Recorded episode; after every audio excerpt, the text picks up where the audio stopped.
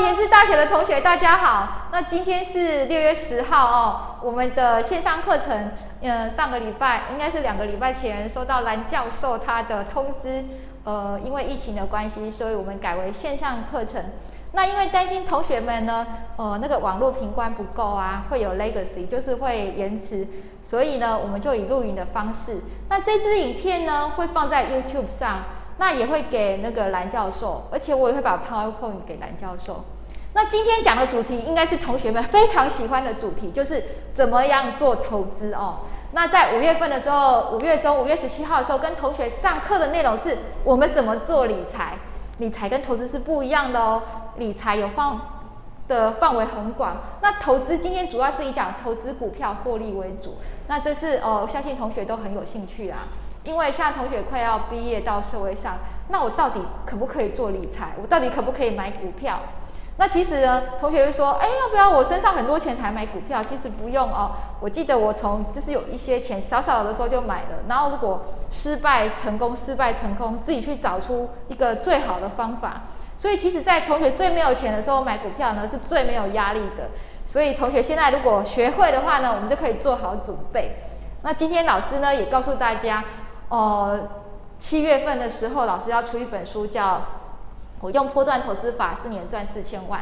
那当然啦，我这个练起来很顺，而且做起来是没那么简单的，因为老师也是历经了二十年的功夫，把这个好的方法整理出来的。那在这本书里面呢，也受到很多人的推荐，大家有看哦。我《金周刊》董事长像谢金河、自由女神邱庆一直都非常有名，还有清华大学的呃。管学院的院长，呃，林泽群老师，他也是我的财经教授老师哦。那还有很多，下面都是非常呃红的这些理财的专家哦，他们也出了很多畅销书，也都推荐老师的书。那同学如果有兴趣的话呢，也可以去买来看，在博客来啊或金石堂这些成品书局都可以买到老师的书。那到时候呢，如果同学有兴趣的话，我也很开心可以回来帮同学呢，在原子大学开一个签书会。好，那我们再看到下一页里面呢。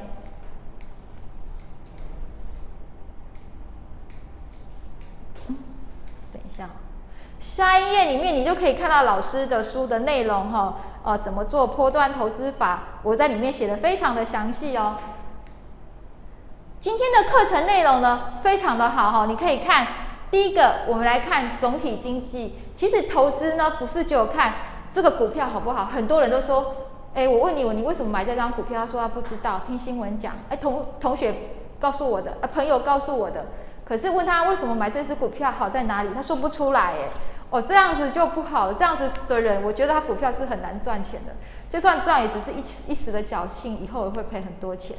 那其实呢，股票的投资一定要做成自己的投资信仰。老师这边主要是从总金来看哈，总金的话呢，可以告诉你说现在到底是不是一个好的投资时机。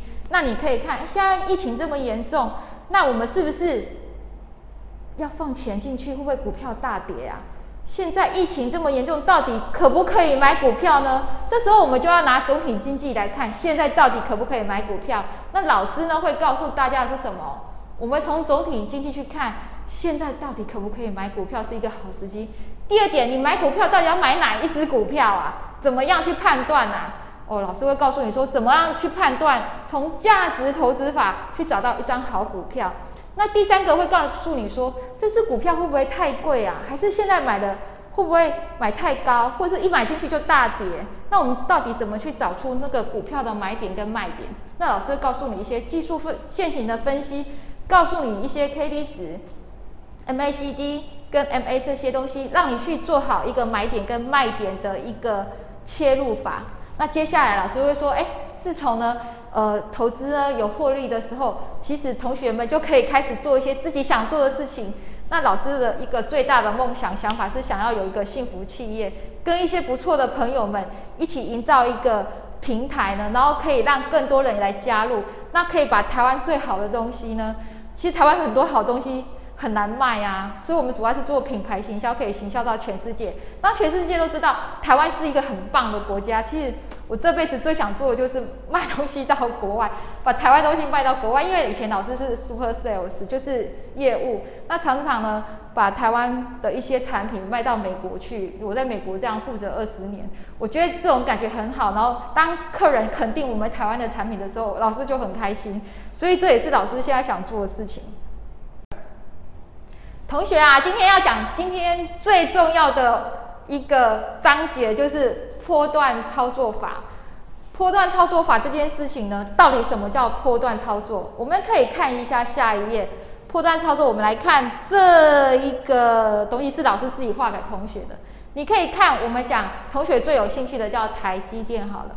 我就记得去年的这个时候，老师呢也来这边帮你们的学长姐上课。那时候我就讲两只股票，叫台积电跟红海。台积电跟红海，其实这两张股票哪一张比较好？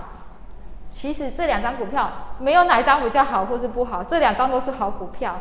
那一个股票可以赚多跟赚少，跟这个股票本身会涨多涨少有关以外，最重要是我们的心态，我们怎么样去操作这只股票哦？那我们可以来看一下，如果大家同学来看一下这一条黑色的线呢，直直的呢，就是说买跟卖就一次。从去年，如果我们算现在是六月，从去年六月的时候买进台积电的时候是三百五十块，去年的时候台积电这个时候可能是三百五十块，今年现在台积电是六百块，如果这一年都不卖的话，就是什么赚二十五万。三百五十就是一张三十五万，跟一张六百块就是六十万的意思。好，那另外一个叫波段操作法，可以看到买卖高点卖掉，低点买进，高点卖掉，低点买进，高点卖掉，怎么那么神啊？都知道什么时候是高点，什么是低点，这个就要靠技术分析法来看看，说高低买进跟卖出。等一下会教同学。所以呢，这个叫波段操作法，就是这时候的获利会多多少呢？就是老师画出来的荧光笔的部分，就是多出来的获利。所以，当你认为有一张好股票的时候，就像巴菲特说的价值投资法，你可以就把它放一年，都不要买进卖出它，那你还是会有很多获利的吼。那另外一个就是说，像老师的这种方式，就是波段操作，是买进卖出，买进卖出，那获利会比。放着都不动的，就是一年大概就是多那个荧光笔的部分。那此外呢，哦，像台积电这种好股票，它每年会配配股利给你，一年大概就是十块钱，十块钱就是一台币一万块。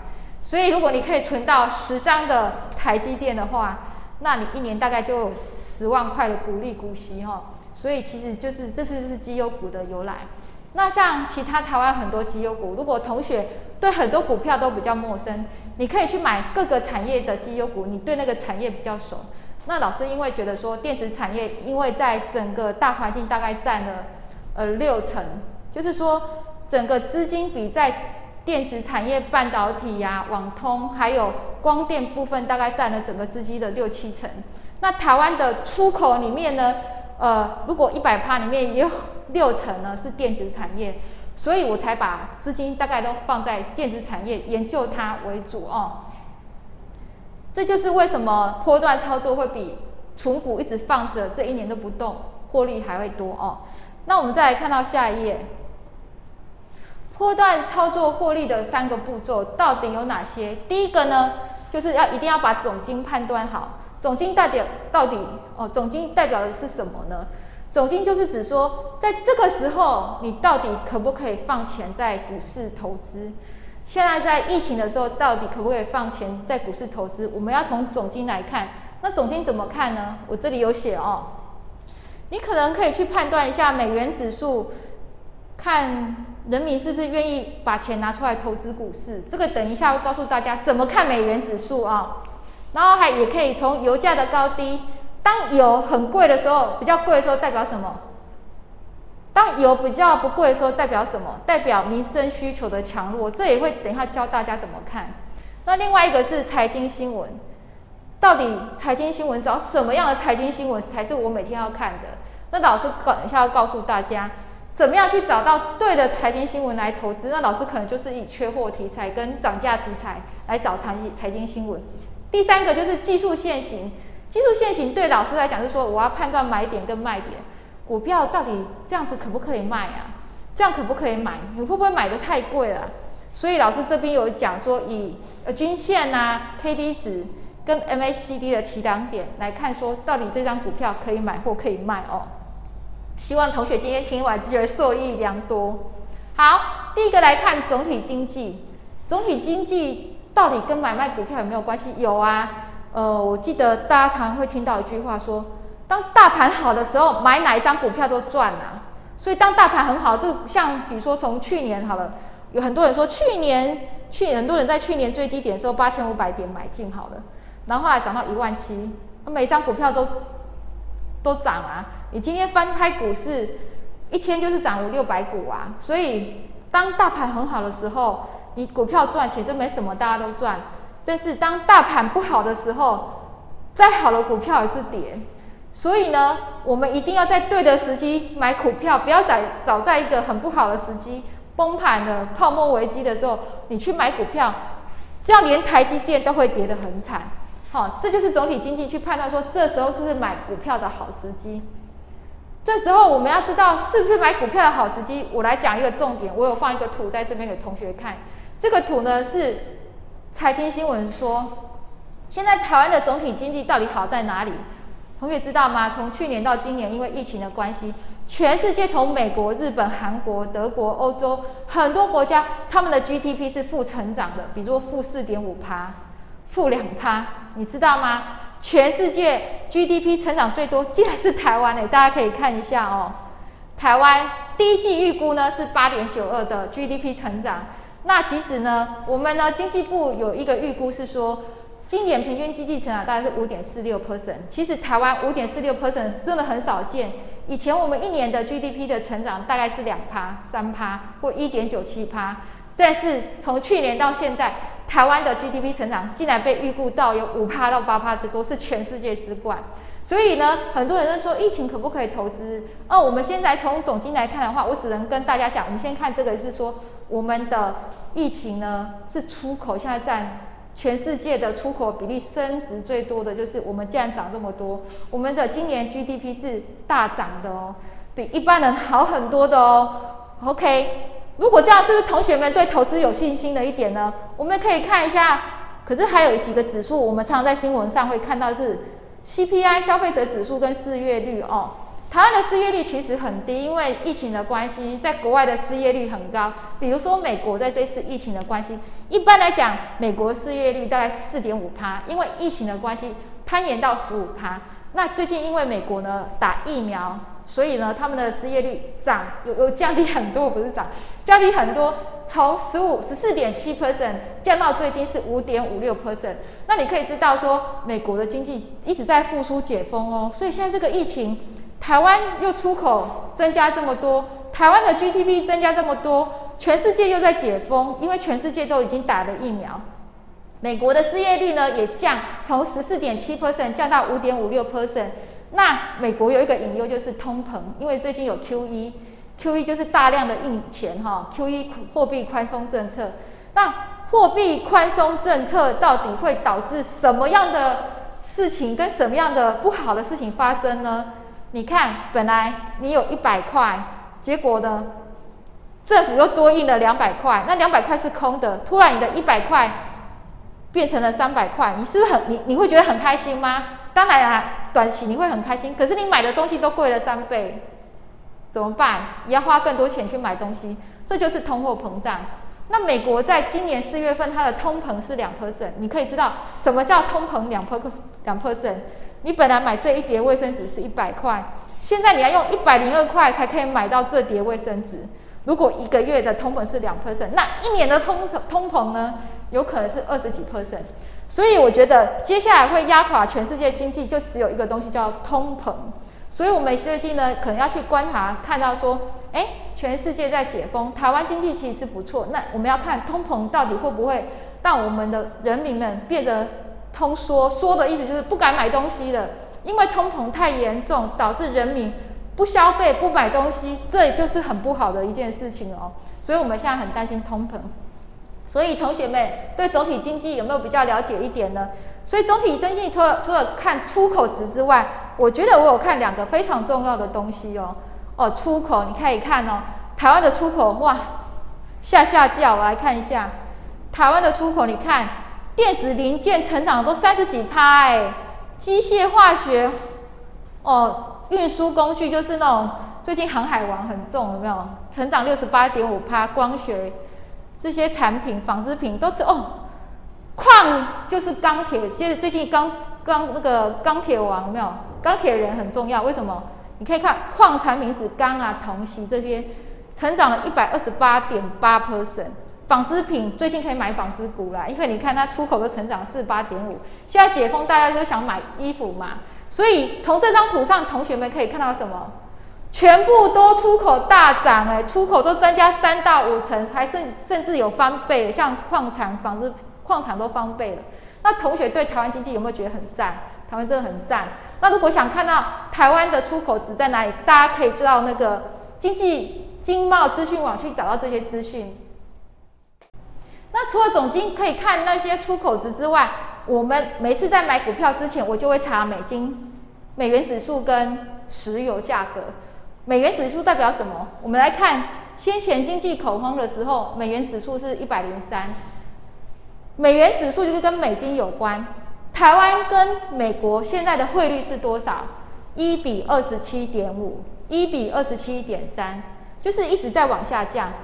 所以呢，如果一块美金可以换很少的台币，代表什么？美金贬值，台币升值了。那以前呢，台湾跟美国呢是一比三十点三。像去年我要买美股好了，我去换了很多美金，是一比三十点三。可是现在呢，竟然是一比二十七点三，哇，差了三 percent 哎，对啊，这样这样跌是差差十 percent 哦，呃，所以以这样来看的话，在这一段一年这一段时间，台币升值了不少，可以代表什么？其实台币升值是好事啊，代表台湾的经济不错。但是有一件坏事，代表什么？出口制造商很可怜，他卖东西卖到国外去变便宜了。所以它的获利就变少了。所以呢，通常我会看一下美元指数现在大概是在九十上下哦。那先前因为那个疫情，去年三月份疫情很严重的时候，美元指数是在一零三，现在只有在九十，所以它降低很多。今天如果大家如果现在美元指数大概在九十，如果从九十一直往上涨，可能涨到九十五的时候，可能就是经济开始有点小恐慌。那往上涨的时候代表什么？美元指数往上涨代表。大家想要把钱放在银行里面生利息，不想投资的哦。通常美元指指数涨，可能是那个费的升息啦。所谓的费的升息是指银行的利息增加，银行利息的一增加，大家就想把钱从股市放到银行去生利息嘛。那银行利息增加的时候，大家就也不敢去借钱嘛。所以就减少投资行为，所以美元指数如果涨的话，就是大家的投资行为会变少了。那我们看石油价格，在去年的这个时候，哈，去年的这个时候，石油价格大概二十几块美金，现在石油价格涨到快七十块美金，为什么？涨到快七十几块美金，代表说世界开始在解封，民生需求力道变强了。当民生需求的力道变强的时候呢？石油就会涨，可是石油涨大概五十到七十之间是健康的。如果石油涨超过七十，来到八十九十，代表通膨变严重，其实对整个经济也不是很好。因为通膨很严重，大家太想买东西，不买东西的时候，这时候十九又就又会跌了哦。所以可以大家在看总金，可以看石油跟美金这两件事情。那还有一个东西呢，我们可以来看一下。美元指数、石油跟黄金，黄金对我来讲叫恐慌啊，它可以代表恐不恐慌。如果今天黄金突然涨了，像去年的这个时候，黄金两千多块美金，恐慌到不行了，大家都把美金呢卖掉了，卖掉拿去什么？买黄金，拿黄金来保值哦。所以呢，当黄金突然大涨的时候，代表大家很恐慌啊，不敢投资。所以呢，这时候我们就可以看出来。当美元指数下跌的时候，代表什么？同学有记起来吗？美元指数下跌的时候，代表大家喜欢投资。然后石油又上涨，表示石油变贵，民生需求变强。这时候呢，代表经济是比较稳定的。当经济好的时候，大家就不会想要买黄金保值了，所以黄金就下跌，股市就下上涨。这就是一个总体经济的循环哦。所以同学清楚了吗？不懂的话呢，等一下可以在下面留言哦。那我们再来看下一个，接下来第二步是怎么样来挑选好股票？同学们有没有想挑好股票很难吗？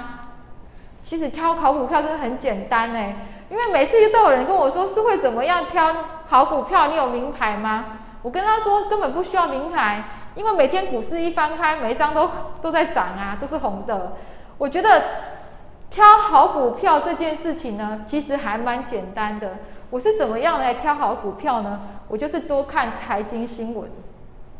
你挑到好股票，就会像巴菲特说的这个雪球纪律哦。什么叫雪球纪律？巴菲特说，人生就像滚雪球，只要你找到湿的雪跟很长的坡道，雪球就会越滚越大。他讲的这句话是什么？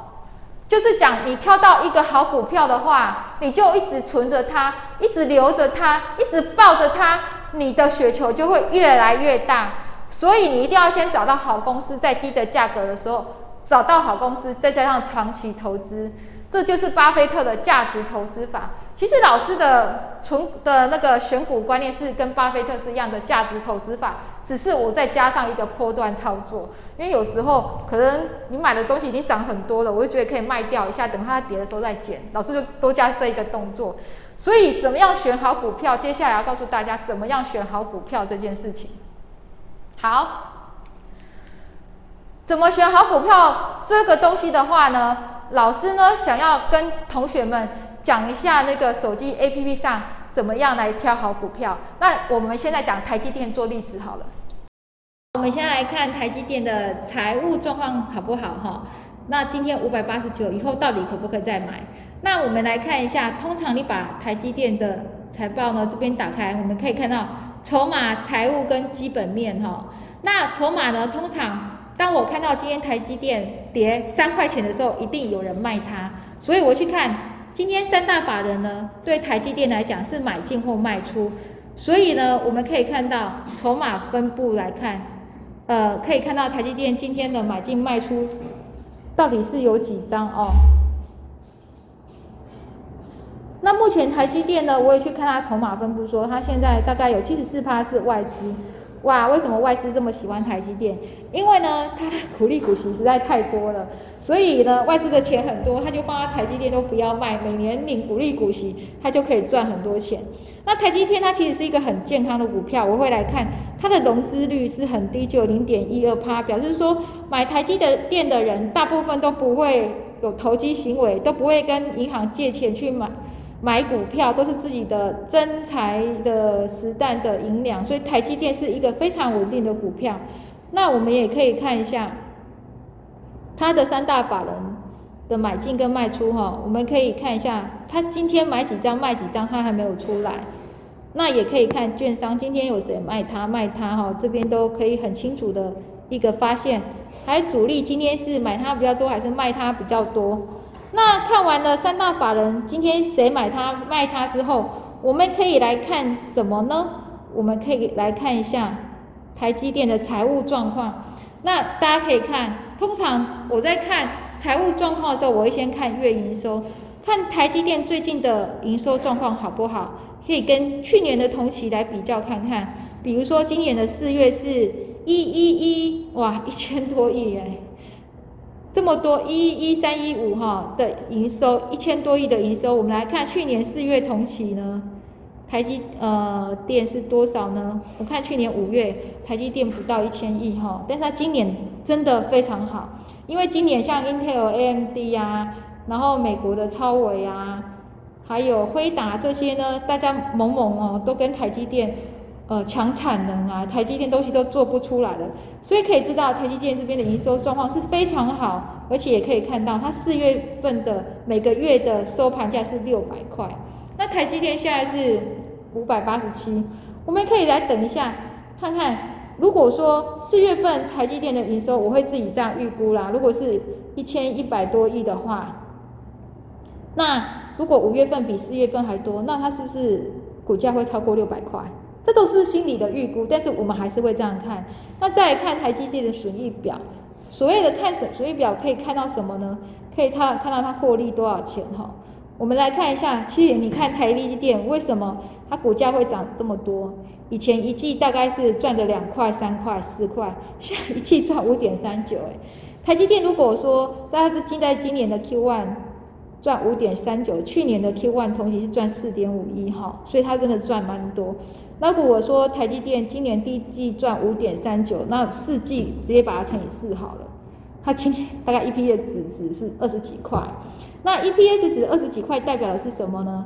代表的就是说它可以赚两个股本哦。我们来看一下台积电的股本大概有多少。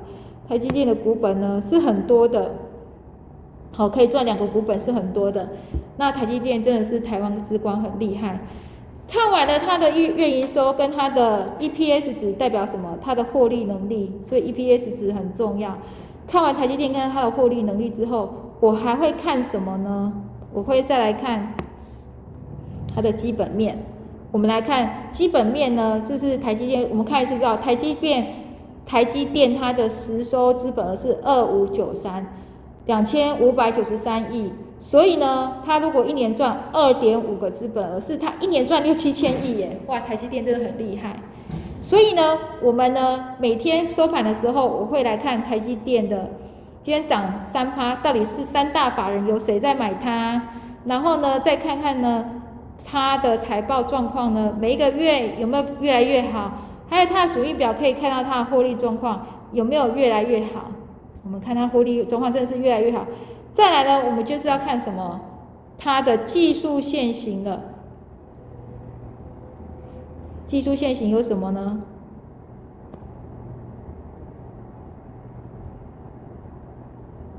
这是台积电的日 K D 的技术线型图哦。它的日 K D 技术线形图，大家可以看到，再把周 K D 来看一下。那我们通常可以看到 K D 值在下面，这里有看到 K D 值跟它的量哈。那 K D 值代表什么？它现在是过热还是不够热？如果台积电五百八十九，再以日来看，日是只看短期的，还有周 K D，大家有听过吗？这是看中长中期的，跟月 K D 是看长期的。哦，长期线来看，我觉得台积电很棒。月 K D 代表是说这一只股票长期的走势跟获利能力这边长期的潜力是不是很好？那我们从月 K D 可以看到，从去年到今年哦，台台积电每个月几乎都是红 K 棒。如果它这个月可以超过上一个月最高值的话，上个月是大概是，我觉得它这个月只要超过六百。六百多块就会很漂亮了哦，可能就会有一个红 K 棒出来了，所以大家可以看到台积电的月月月均线真的很漂亮。那我们这边技术线型来看一下，就是以月周来看的话，它是六十五点三三跟五十七点七一，可以看到 K 必须大于 D 哦，K 大于 D 为什么？K 要大于 D 的话，表示是好哈。如果 K 小于 D 就不要买，表示说现在也不是不要买。K 大于 D 代表说它黄金交叉向上，K 如果小于 D 的话，就是死亡交叉向下哈。那这时候黄金这个台积电的 K D 值呢，呃是黄金交叉向上。那我们看它的月日 K D。七十四点一九哈，其实这 K 是小于 D，所以它的日最近的短线是在跌的，好，但是它的中线周线来看的话，它其实是还是很漂亮，就是六十五跟五十七表示 K 还大于 D，还是算健康的。那更长线的话呢，是七十一点零九跟七十六的话，其实呢，呃，四 K 小于 D 哈，所以它长线的话，它最近股价应该是有受到一些压力哈，我们可以看它上上下下起伏比较大，所以。台积电这时候股价应该是在盘整，它盘整突如果要突破的话呢，突破一条线，我们就会说，哎，它的支撑点在哪里？跟它突破的点在哪里？那这里呢，我们可以看到它，我会看的是叫均线，有五日均线、十日均线跟二十日均线。二十日均线通常是指月线，五日均线是看短线。那五日均线的话，它最近呢，今天是收盘五百八十九，它还没有五日均线是在黄色这一条线，它必须。超过五日均线五百九十三，它才会叫强势哦。那我们可以来看那个未来，如果台积电的股价可以上五百八十九块呢，那它就会比较强势了。那我们可以看到，它二十日均线是五百七十八哦，所以台积电呢，他们说，哎，这时候不要跌破跌破五百七十八的月线哦。如果跌破月线的话，可能就会比较弱势。那这样大家技术线型有没有比较会看的呢？所以以今天这一档来看的话，台积电目前是还在盘整中哦。那如果说他们常常说，你看紫色的话是月线，蓝色的话是十日线，五黄色的话是五日均线。如果这三个线可以都纠结转在一起，就会往上攻。那这是一些技术线型的一个基本参考。Hello，同学们，刚才教怎么看台积电适不适合现在买进，有没有很开心啊？有学到很多东西。所以呢，靠技术线型呢是可以判断是不是现在台积电是一个好的买点哦。同学有学到吗？如果还是不懂的话，可以在 YouTube 下留言哦。或者是在 Microsoft 呃 Team 这里呢，也可以留言。但是如果你们在我的 YouTube 频道下留言的话，我都会回答同学的问题的。所以其实技术线型的分析有很多，其实每个线型的分析呢，都是在帮助大家做好更好的一个判断，是不是选到对的股票，或是这个股票应该说这个股票的买点跟卖点到底好不好？那现在呢，因为很多人说。他的方式都是用技术线型，那大家可以多练练功哦，就是把这些东西，像我啦，K D M A 这些什么 S A R 不懂，我就会上网自己 Google，Google 是我最好老师，去 Google 学就好了。接下来呢，我觉得投资对我来讲最大的受益呢，就是有了钱之后，我们可以做自己想做的事情。我知道很多人在职场上工作会很苦闷呐，会为了很多职场事上去纠结，那。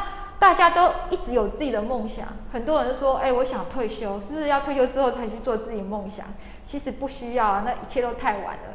我觉得我开始做自己梦想，做自己是在四十岁的时候。那可是其实我也很认真的工作了二十年。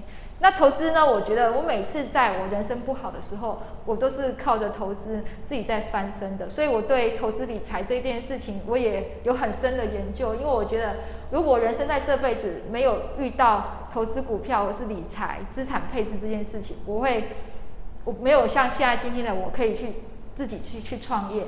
但是同学们要很很要小心的一件事，就是说，大家一直在想说。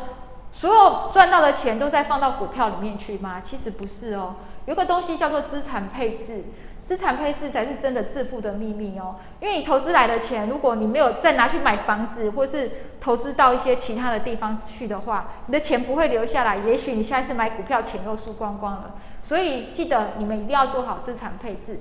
那其实我第一个买的东西是房子。就是说我买一个很小三百万的房子，那每一次我的被动收入就是股票赚来的钱，我就拿去缴房贷。那这就是我觉得这是我自己资资产致富的秘诀，就是我就会买一个房子，自己负债很多，压力就很大。我就会想办法在投资上赚到钱，再把投资上赚到的钱再放到房贷上去还掉它。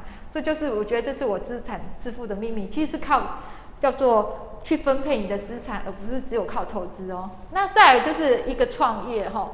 那在这个创业的历程呢，其实是有个叫归零的勇气。其实我会想要去做投资，是因为那时候我创业失败，然后创业失败的话，我可能要缴一千八百，要缴很多房贷，每个月十万块房贷之外呢，我还要好好的生活，我不知道怎么办，才是想到说把以前的功夫拿起来做投资。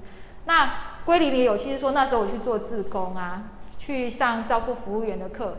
就什么事可以，因为创业失败心情很不好，于是我就去学一些新东西，去做一上一些情商一租的课程，还有去上照顾服务员的课程，把心里的一些不开心看到他们之后，我觉得哇，其实自己好幸福，于是我就有了归零勇气，去创造一些新的东西。那这是我这个是见人参处哈，在新竹竹科店六月一号才开。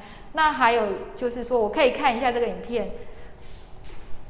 播给大家看一下哈，见人参厨的影片这样。啊，今天是见人餐厨竹北店的开幕日。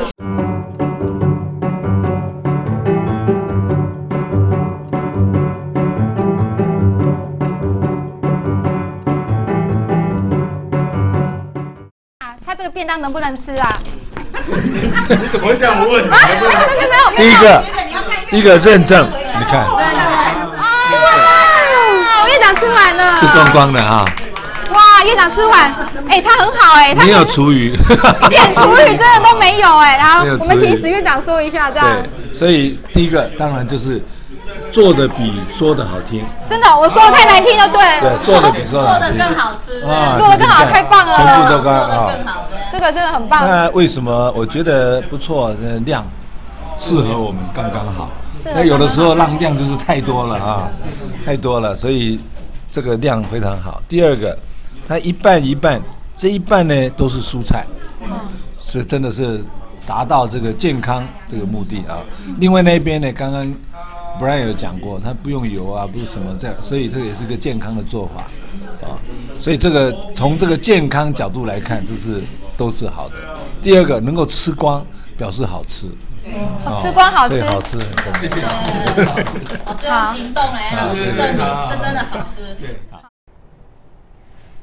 这次老师呢，最近呢跟一些伙伴们呢一起做的一个电商平台，因为呢老师一直很喜欢卖东西，喜欢把台湾的东西卖到国外去，就然后看到外国人喜欢台湾的东西就很开心。那所以我一直希望说，我可以再重拾我的老本行，卖东西到国外去，然后客户喜欢我就很开心。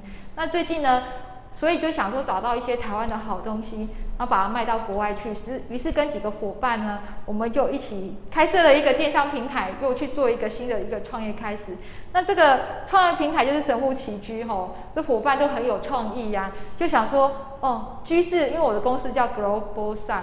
所以呢，我们想要看到一个特别奇特别的东西呢，到国外去。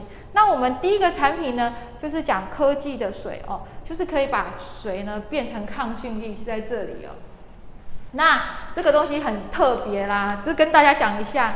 如果有，就是说台湾真的很棒哎，在 WHO 有认证，它其实只要把水装进去，二十分钟的一些呃电极反应之后，它就可以变成抗菌力，如像呃酒精这些。那我觉得台湾人真的很棒，也希望说、我这个东西可以赶快到全世界各国赶快用得到，因为现在防疫很重要。还有一个就是呃叫做楼物补水仪。那这个东西呢，可以这两个加在一起，老师就觉得说，哎，可以每天哪里可能有细菌啊、大肠菌这些就可以喷一喷。那水可以是一个很自然的东西，可以做这件事情，老师都觉得说，哇，这么好的东西应该让全世界的人知道，不能埋没他们。所以现在主要在做的呢，就是一个品牌定位，把台湾的一些产品怎么样可以让人家不太知道它好在哪里，我们重新把这些产品做一些品牌的定位，再重新包装，让大家觉得说这些东西原来平常我们都用得到，并不是只有在什么时候用得到。那最重要要讲出它的好的优点在哪里，怎怎么去做行销可以卖到国外去。所以呢，这有一个科技变让水变成秘密武器。所以呢，我跟伙伴们就去想一些 slogan，想说用什么方法可以让世界各国人更可以了解到我们。啊，如果同学有有兴趣的话呢，或是有任何问题，可以写到我的 email 给我 d e f i n i t at globalsun.com.tw。就先这样子喽。那同学有问题记得写给我。那很高兴你们今天参与今天的课程。那希望你们可以收，呃，希望你们可以学到很多，也受益良多。谢谢你们。